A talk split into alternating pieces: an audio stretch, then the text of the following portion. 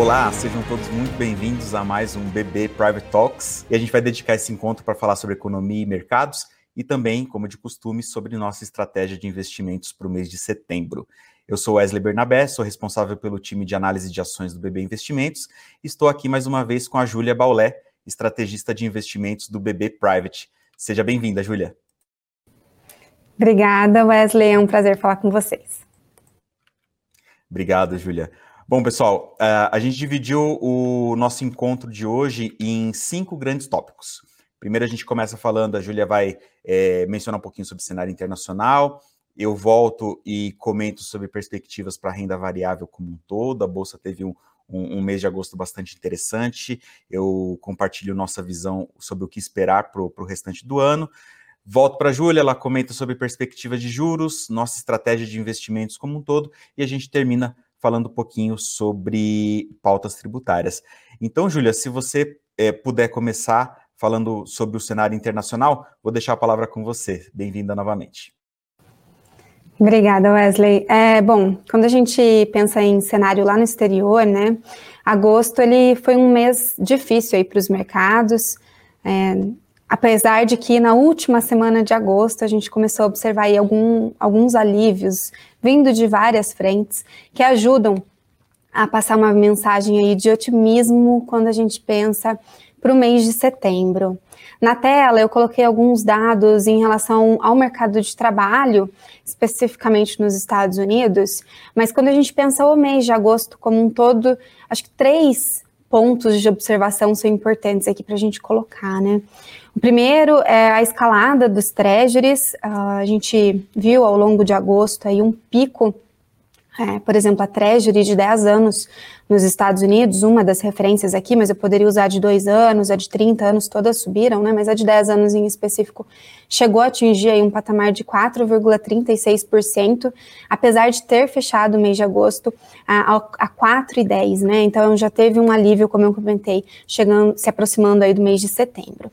É, um dos motivos dessa escalada dos treasuries ao longo é, de agosto foi o próprio rebaixamento dos Estados Unidos ali no começo do mês pela Fitch Ratings, foi rebaixado ali o rating de crédito do país é, da melhor classificação que existe, de AAA para duplo A+, é, dessa forma apontando aí uh, a deterioração fiscal que a gente observou para o país, a alta dívida do governo, né? A, associado a, a, essa nota rebaixada, a gente viu o Tesouro também ampliando a emissão é, de títulos, e a oferta maior do que a demanda também gerou uma pressão altista aí sobre as taxas dos treasuries, tá? Adicionalmente, quando a gente pensa nesse cenário internacional, um terceiro ponto que justifica esse movimento de escalada dos treasuries que a gente observou foi o próprio Banco Central japonês, é, que flexibilizou a política de controle sobre o teto dos títulos do país. É, a principal mudança ali foi que é, se considerava ali para os vencimentos de 10 anos um teto de meio por cento para essas taxas. Agora deixa de ser um limite rígido estabelecido pelo Banco Central japonês, passa a ser apenas uma sugestão e com isso, as taxas longas da curva de juros no Japão subiram. Lembrando, né, o Japão é o os japoneses, né, são os maiores detentores estrangeiros aí de treasuries. Então, quando a gente tem uma taxa no Japão pagando mais, você também acaba cobrando isso dos demais países, aí refletido, por exemplo, no treasury de 10 anos que eu comentei. Esse foi um dos pontos de destaque quando a gente pensa no cenário em agosto.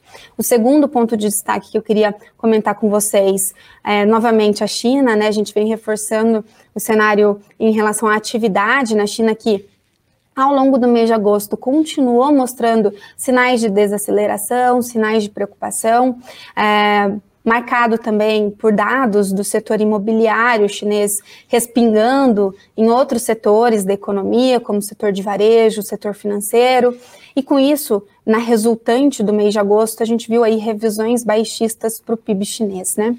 É, esses dois pontos em especial, a escalada dos treasuries lá fora e é, cenário um pouquinho mais é, complicado ali para a China, acabaram penalizando aí duplamente, inclusive os mercados emergentes. Mas o alento que eu trouxe em relação ao mês de agosto, que a gente observou a partir da segunda quinzena do mês, foram dados um pouco mais fracos da atividade nos Estados Unidos, que permitiram que essa treasury caísse um pouco, aliviasse a sua pressão. E eu destaco aqui com vocês na live desse mês o mercado de trabalho. Uh, no geral, é, resumindo um pouco, parece né, que toda essa alta de juros realizada pelo Federal Reserve até agora já começou a afetar a decisão das empresas e das pessoas. Então, como resultante dos gráficos que eu trouxe aí para vocês, o que a gente começa a observar é que menos empresas estão abrindo vagas e menos pessoas também pedindo demissão. É, essa condição ela acaba sendo importante aí para uma redução na pressão dos salários o payroll que saiu é, na última sexta-feira reforçou essa visão, porque realmente houve uma redução da pressão ali dos salários, e acaba trazendo aí para setembro uma visão de que tanto dados mais fracos de atividade nos Estados Unidos aumentam as chances de um pouso suave da economia americana, ou seja, reduz essa pressão tão forte sobre as treasuries e a expectativa de que o Federal Reserve precise aumentar juros esse ano. E a China, a expectativa nossa é que o governo chinês continue adotando medidas é, para estimular a economia e com isso a gente pode ter um ambiente aí, como eu comentei, um pouquinho mais otimista para setembro, dado que agosto foi um mês um pouco de realização. Se a gente passar para a próxima lâmina, Wesley, a gente vai ver que é, quando a gente compara a performance de bolsas, aqui eu trouxe Estados Unidos é, e Europa ali se você compara a performance de agosto em relação ao acumulado do ano, de fato, agosto foi um mês de realização. E quando a gente passa para a próxima lâmina, eu resumo um pouco de como essa nossa visão fica para o mês de setembro, tá? Então, pensando para setembro, esse otimismo com uma possibilidade de um pouso suave da economia americana, inclusive, ou um pouso suave, que significaria né, uma desaceleração da atividade, mas sem entrar em campo recessivo, ou uma recessão técnica. É, postergada para 2024, permitindo, portanto, que dentro das nossas alocações do mapa é, da, das nossas carteiras recomendadas offshore, a gente fizesse os ajustes especialmente relacionados aí ao mercado norte-americano. Nós trouxemos, então, uma, de uma visão mais pessimista, under 1 de ações dos Estados Unidos, para uma visão mais neutra, considerando esse cenário de curto prazo um pouco mais benigno, e quando a gente pensa na renda fixa, de novo, a renda fixa é o, se encontra em patamares, patamares bastante elevados, e isso, é, dada a abertura da curva de juros no mês de agosto, isso abriu uma oportunidade para a gente também trazer ao campo de neutralidade a, a, renda fixa de mercados emergentes, além da renda fixa de high yield, que a gente vinha do mês passado em um campo de under, né, de subalocação. Acho que era isso que eu queria trazer em relação ao cenário no exterior, mas a gente sabe que o cenário no exterior afeta significativamente aí a nossa alocação no Brasil. Inclusive, eu citei que a realização das bolsas no exterior acabaram também impactando aqui o nosso Ibovespa, ele acabou acumulando aí ganhos, é, perdas no mês de agosto, né, de aproximadamente ali 5%. Wesley, eu passo a bola para você como especialista aí para falar um pouco do, da bolsa e as perspectivas para setembro. Sem dúvida, Júlia, obrigado.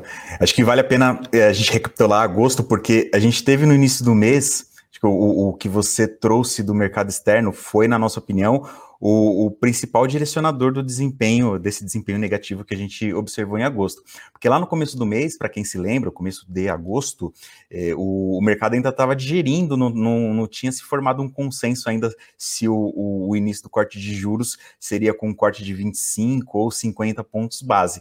Então, é, independente do, do mercado ter sido pego de surpresa, e uma surpresa é, do ponto de vista de, de recuo de taxas de juros positiva para para a Bolsa, isso não foi suficiente é, para impulsionar, é, tampouco é, manter a, a, a lateraliza, lateralização que a gente observava lá atrás, né?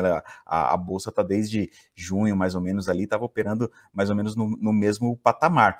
Foi justamente o contrário, para é, quem acompanha mais de perto, foram 13 pregões ao todo, é, praticamente 7 mil pontos que o Ibovespa recuou, e no dia 17 de agosto chegou a atingir uma mínima ali, acho que foi em torno de 114, 115 mil pontos. Então, o, os investidores, de certa forma, eles compreendem o, o, os desafios domésticos, É, acho que isso dá para a gente explorar um pouquinho mais para frente, quando é, formos falar de curva de juros, prêmio de risco, Júlia.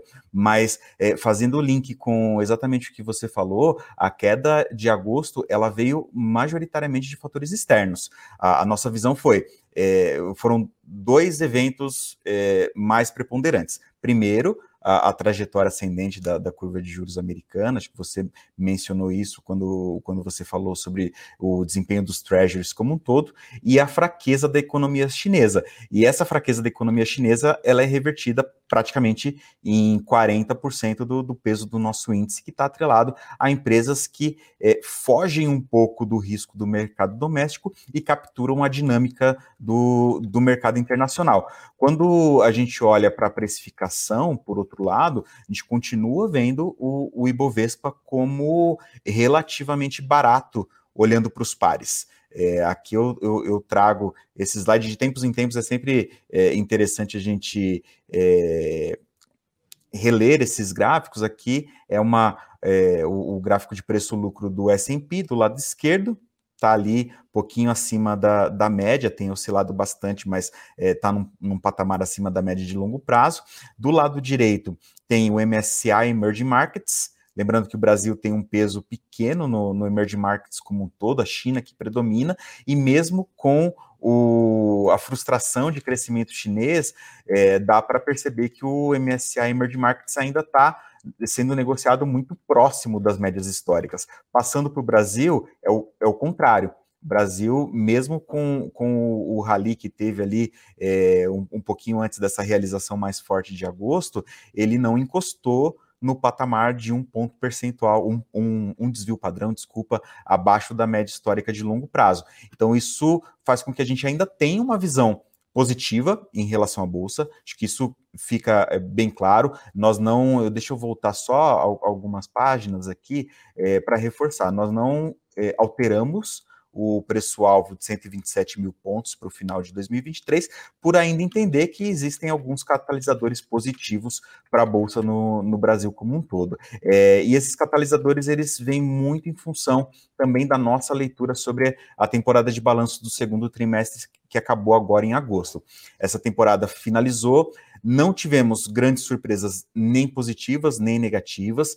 É, do lado negativo, a, as produtoras de commodities elas foram penalizadas por preços médios em reais mais baixos, aí também numa esteira de valorização do real, queda do preço das commodities, então preço realizado em reais pressionou um pouco, mas as empresas que estão sujeitas àquelas teses mais cíclicas seguiram mostrando alguma melhora, e essa melhora, no nosso entendimento, ela vai ser traduzida à medida que a gente é, ande por esse ciclo é, de mais cortes de juros, essas empresas podem é, ter uma descompressão ali é, do ponto de vista da, das margens financeiras.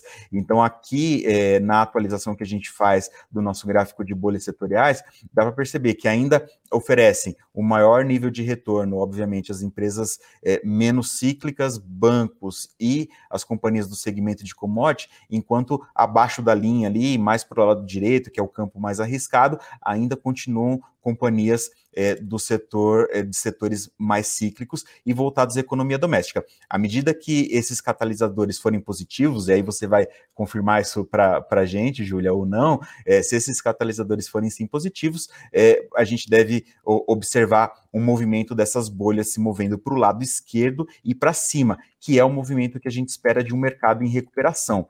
Mas essa recuperação na nossa visão, ela faz com que aquele procedimento de escolha de ações, do inglês é o stock picking, ele fica cada vez mais difícil, porque é, fazendo um recorte do desempenho do ano, é, o, o, desempenho das companhias ele está assimétrico. Não dá para dizer que a, as companhias vencedoras ali do lado direito elas formam apenas um bloco de setores, que seria mais fácil de é, atrelar uma, uma tese de investimentos ou uma estratégia de alocação baseada em blocos setoriais, tampouco o lado esquerdo mostra as empresas é, indo de um mesmo setor indo para a mesma direção. Do lado esquerdo ainda dá para é, é, tentar fazer uma interpretação da seguinte maneira, dividindo em, em dois é, em dois grandes blocos. O primeiro bloco, que é aquele que depende da dinâmica do mercado chinês, então aqui dá para ver Vale, algumas companhias de commodities, alimentos, né, siderurgia e mineração como um todo,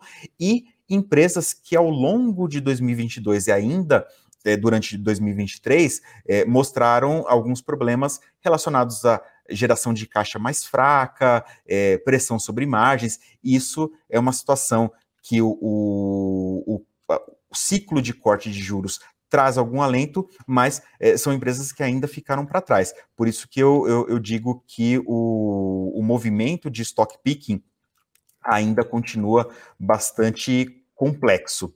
É, e para finalizar aqui minha fala, Julia, acho que um, um fator super importante para a gente levar em consideração, isso já ocorreu é, há alguns meses, mas é importante a gente monitorar, porque isso tem tudo a ver com a discussão é, que a gente vai ter no, no, no, próximo bloco aqui, quando a gente fala de fiscal, que é a, a revisão positiva da nota de, de, rating que o Brasil teve.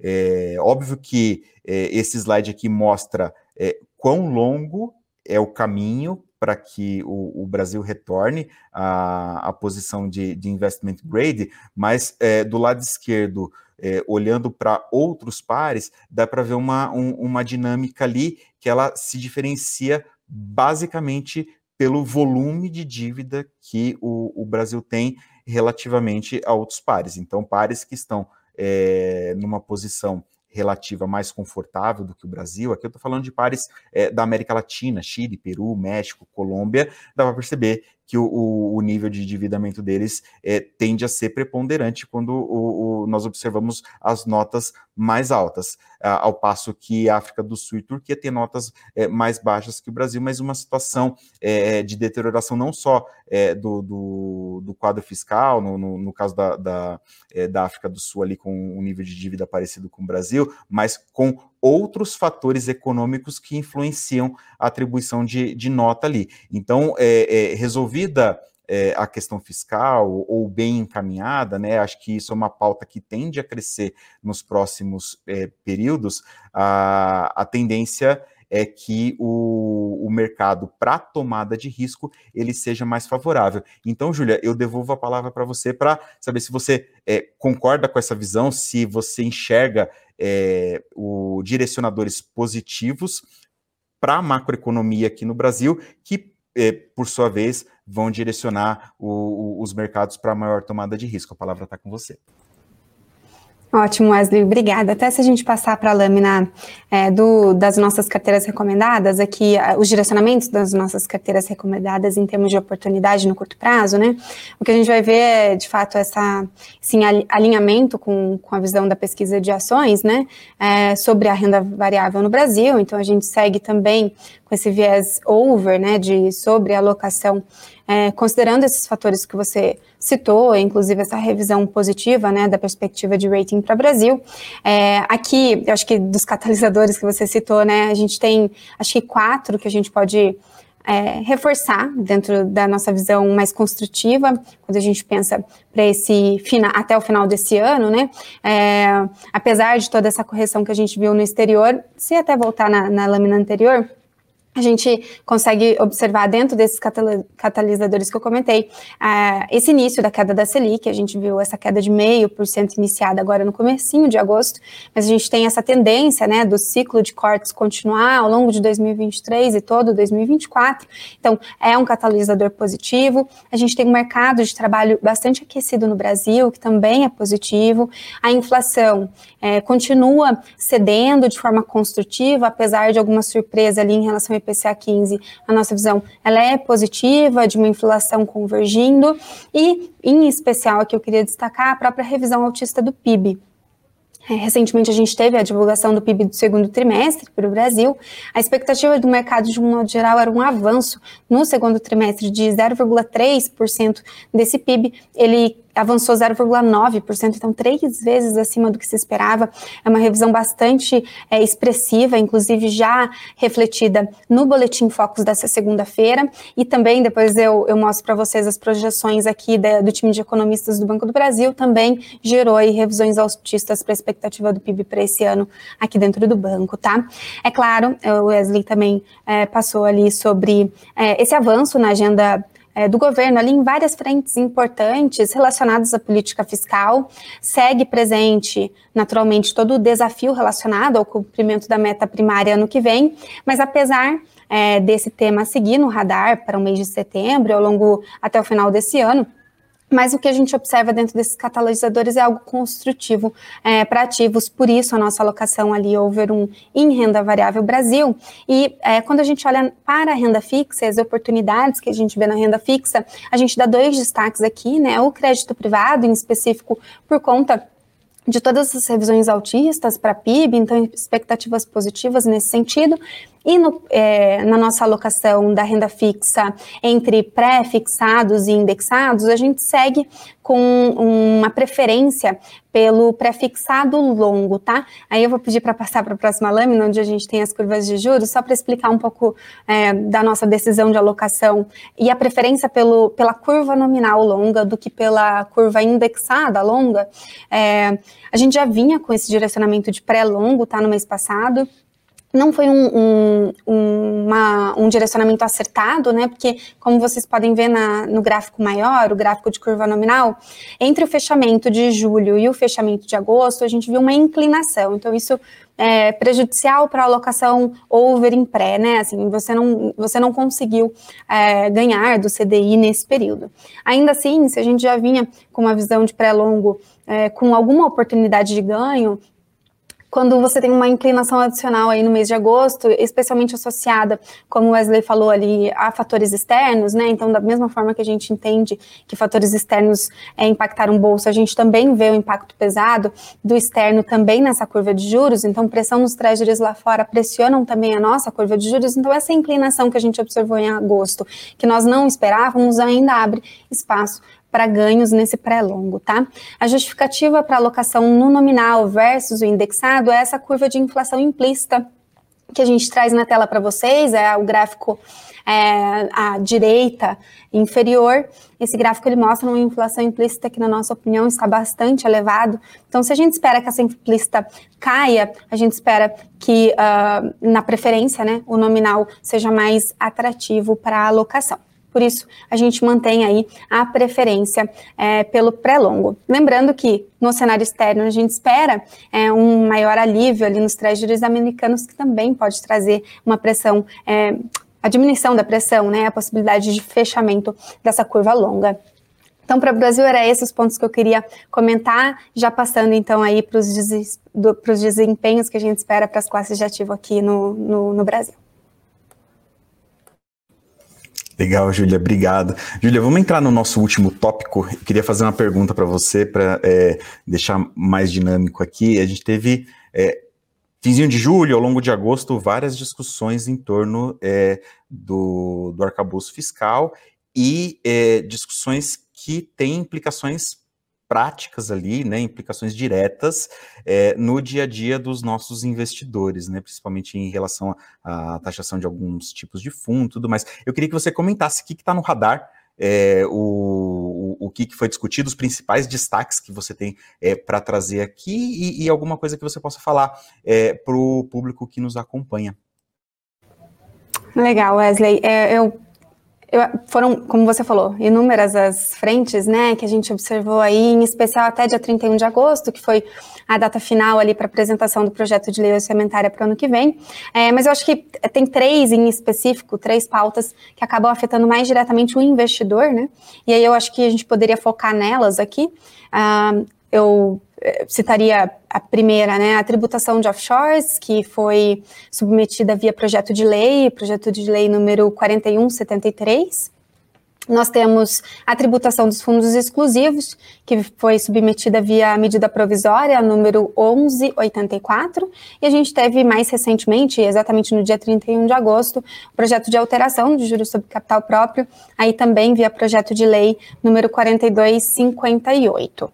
É, eu vou começar falando, é, um, trazendo uma visão, um panorama geral, é, é um resumo aí sobre a tributação proposta de offshores, né? Essa proposta ela foi é, apresentada e ela altera a forma de tratamento do investimento no exterior, tanto na alocação direto na pessoa física, como na alocação através das estruturas offshore. Então, entendam aqui como estruturas offshore fundos exclusivos e as PICs, que são os Private Investment Companies lá fora, né? São empresas constituídas aí para a gestão do patrimônio para, por exemplo, né, para a pessoa física, o projeto de lei ele acaba retirando aquela necessidade de apurar mensalmente os ganhos realizados lá fora e a partir da aprovação da lei, o investidor, pessoa física, faria essa apuração apenas de forma anual e com a possibilidade, inclusive, de apuração de ganhos e perdas, o que não existia anteriormente. É, quando a gente olha para a alteração na pessoa jurídica, né, nessas estruturas offshore, é, essa também passaria a ser tributada de forma anual, diferente da condição atual, é, mas o investidor ele passaria, por exemplo, a ter a alternativa de tratar a alocação do investimento lá fora de forma transparente. Ele pode, por exemplo, passar a declarar no imposto de renda como se esses ativos fossem detidos na pessoa física. E, claro, existem alguns outros aspectos adicionais para pensar aqui, né, antes de tomar alguma decisão mas uma vantagem dessa alternativa da transparência é que aquela estrutura no exterior, por exemplo, que detém ou cotas de fundos de private equity, venture capital ou participações ali societárias, por exemplo, em startups, nesses casos, se o contribuinte ele passa a declarar na pessoa física, ele assume o regime de caixa e só é tributado quando essa alocação, quando essa alocação gerar uma renda produzida efetiva, né? Então, se de fato você começa efetivamente a perceber a renda realizada por esses investimentos, o que acaba eliminando aí qualquer distorção é, desses ativos não realizados por conta de alguma marcação a mercado. Então, essa possibilidade né, de você optar entre é, o regime de caixa e regime de competência. É claro é, que esse projeto de lei ele não se resume ao que eu falei aqui, né? E esse apenas é um resumo, mas ainda assim vale lembrar né, que, como se trata de um projeto de lei, nada até agora proposto está valendo. De qualquer forma, é prudente que o cliente aí converse com o seu gerente para esclarecer as dúvidas, para conversar sobre o seu caso específico, especialmente o cliente aí que já possui a alocação internacional. Ainda assim, Wesley, acho que é legal sempre reforçar, né, que a alocação no exterior, ela não deixa de ser interessante, independente da aprovação, é, continua fazendo parte aí é, importante da necessidade da gente diversificar a carteira de investimento. É, o investimento no exterior ele tem um papel é, de reduzir o risco Brasil na alocação de portfólio do nosso cliente, você tem um aumento significativo aí das opções de investimento para o cliente quando ele acessa o mercado global, é um mercado amplo, é um mercado mais desenvolvido, além de que você aloca em uma moeda forte, entre outros pontos que eu poderia aqui citar. É, então, enfim, segue valendo toda a recomendação de alocação no exterior, seja da forma é, desejada ali pelo cliente a partir de alguma aprovação do projeto, tá? Agora, uh, sobre a MP que altera a tributação dos fundos exclusivos, o que, que eu poderia trazer aqui em resumo para vocês é que a proposta ela acaba retirando aquela diferenciação tributária que existia entre os fundos exclusivos abertos e os fundos exclusivos fechados, adotando para ambos a incidência de come-cotas, ou seja, retira aquele diferimento de imposto de renda que existia para, para os fundos fechados, tá? Aqui vale citar que não estão incluídos os fundos de previdência, que possuem uma tributa, tributação própria, além de fundos de ação, ETFs e, e fundos de participação, desde que esses não estejam enquadrados, desde que esses estejam, desculpe, enquadrados como entidades de investimento de acordo com a MP, tá? Dentro desse texto da medida provisória, a gente também tem é, a tributação do estoque dos rendimentos de fundos fechados, como uma com a alternativa, né, de você tributar opcionalmente ainda esse ano, no ano de 2023, o estoque é uma alíquota reduzida de 10%. É, aqui eu só queria passar para o cliente, né, que é, a gente tem que lembrar que aquele cliente que já possui o fundo exclusivo fechado, se ele decide é, resgatar, ele tem a tributação no resgate, né? Então, até que o texto da medida provisória ele seja apreciado, é, vale citar que o trâmite dessa apreciação ela passa por comissão mista, depois ela vai ser aprovada pela Câmara, vai ser aprovada pelo Senado e aí sim convertida em lei e por isso a gente reforça aí com o cliente o cuidado para não tomar nenhuma decisão precipitada, esperar as discussões nas casas, entender as discussões, inclusive, sobre as alíquotas. Ainda assim, é sempre prudente aí que o cliente converse com o seu gerente para ter um assessoramento pontual do seu caso, né? É, por último, a gente tem a tributação aí, a alteração, na verdade, né, sobre a tributação de juros sobre capital próprio, a distribuição de juros sobre capital próprio, que saiu no dia 31. E aí, Wesley, eu vou passar a bola para você, até para entender um pouco das perspectivas de impacto para as empresas dentro aí da, da Bolsa de Valores. Legal, Julia, obrigado. Você sabe que esse tema do, do juro capital, sobre capital próprio não é um tema necessariamente novo, né? Teve é, em 2021, isso já foi discutido, foi apresentado, inclusive é um projeto que está é, em, em, pauta no, no, no Senado, em análise, né? Não em pauta, em análise para a extinção do juro sobre capital próprio. O que o PL 4258, esse agora de 2023, traz, não é acabar com o juro sobre capital próprio, é, ele acaba com a dedutibilidade que o juros sobre capital próprio tem para as empresas.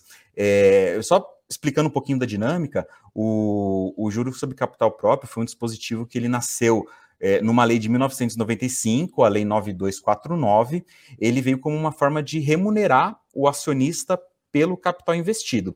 Então, ele não, é, não dá isenção fiscal para quem recebe. O acionista que recebe esse tipo de provento, ele já é é, tributado em 15% na fonte. Só que o que acontece? Por que, que ele tem um impacto nas empresas, Julia? É, porque a, a, as empresas conseguem deduzir o valor distribuído a título de juros sobre capital próprio da base de cálculo do imposto de renda e da contribuição social.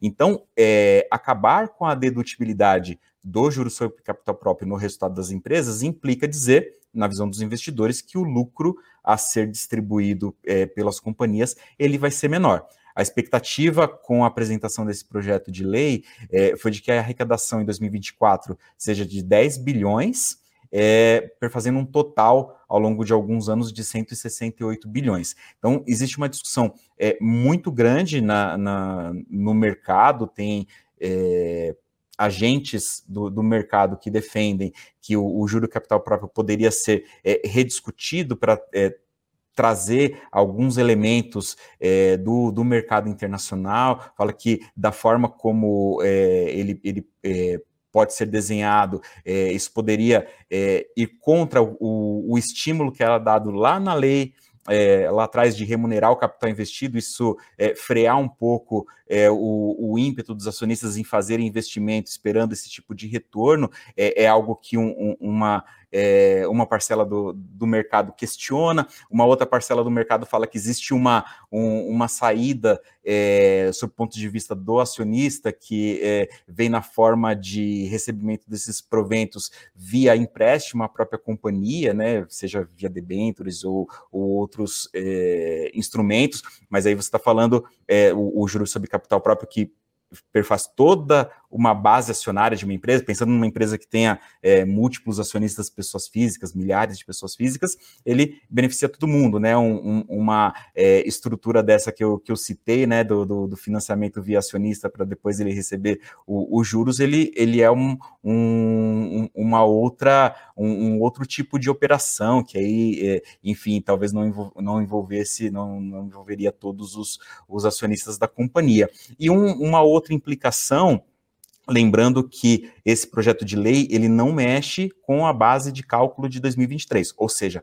para distribuições de 2024 referentes a resultado de 2023 ficariam mantidas as regras atuais. É, mas fato é que uma vez é, no radar o fim da dedutibilidade do juro sobre capital próprio, algumas companhias elas podem, é, de forma preventiva, ou, enfim, pode ser um, um movimento do, do, do, mercado que se avizinha, para aquelas que têm boa geração de caixa, um caixa mais robusto para remunerar o seu acionista, é, iniciar programas de recompra de ações o programa de recompra de ações ele serve também como, como um instrumento de remunerar o acionista. Por quê? A partir do momento que a companhia compra ações é, para guardar em tesouraria e depois fazer o cancelamento dessas ações, automaticamente o valor distribuído percentual para cada acionista ele aumenta.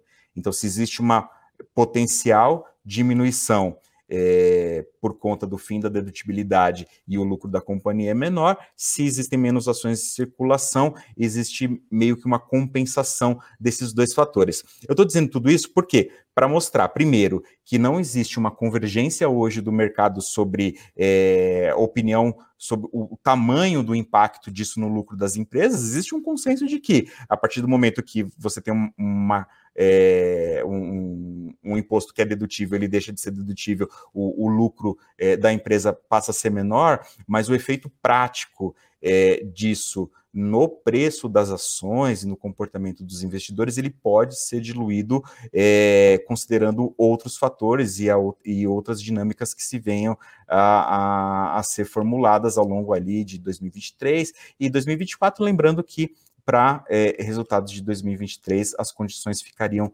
é, mantidas. É, outro fator interessante também que aconteceu com o PL é, 4258, que é esse que a gente está falando sobre o JCP, é, que ele foi retirado o pedido de urgência para análise. Então, isso significa que é, esse projeto ainda vai ser discutido com mais detalhes e agora sem esse caráter de urgência. Essa, essa notícia, para quem acompanha a, esse nosso vídeo, a gravação a gente fez no dia 5. Essa é uma notícia de hoje ou, ou, ou ontem, publicação do Diário Oficial super é, recente, tá? É, acho que é isso, Júlia. A gente cumpriu todos os, os tópicos aqui que a gente tinha falado para a pauta, finalizando com, com essa questão tributária. Se quiser dar uma mensagem, a gente já vai encaminhar para o final. Perfeito, Wesley. É, eu acho que só convidar todos para nos seguirem no nosso, na nossa página do LinkedIn, né, no BB Private. Amanhã a gente solta o relatório Estratégia de Investimentos, que resume um pouco do que a gente conversou aqui, com as carteiras recomendadas nos seus percentuais de alocação que a gente sugere para cada perfil de investidor. E estamos à disposição e foi ótimo participar aqui com vocês. Perfeito, Júlia, obrigado. É, Lembre-se sempre, pessoal, quem é, de acessar os nossos gerentes de relacionamento, os nossos especialistas de investimento para tratar todos esses temas e acompanhar a gente sempre aqui para novos conteúdos. Gostou? Reage, comenta, compartilha e obrigado. Nos vemos na próxima. Até logo.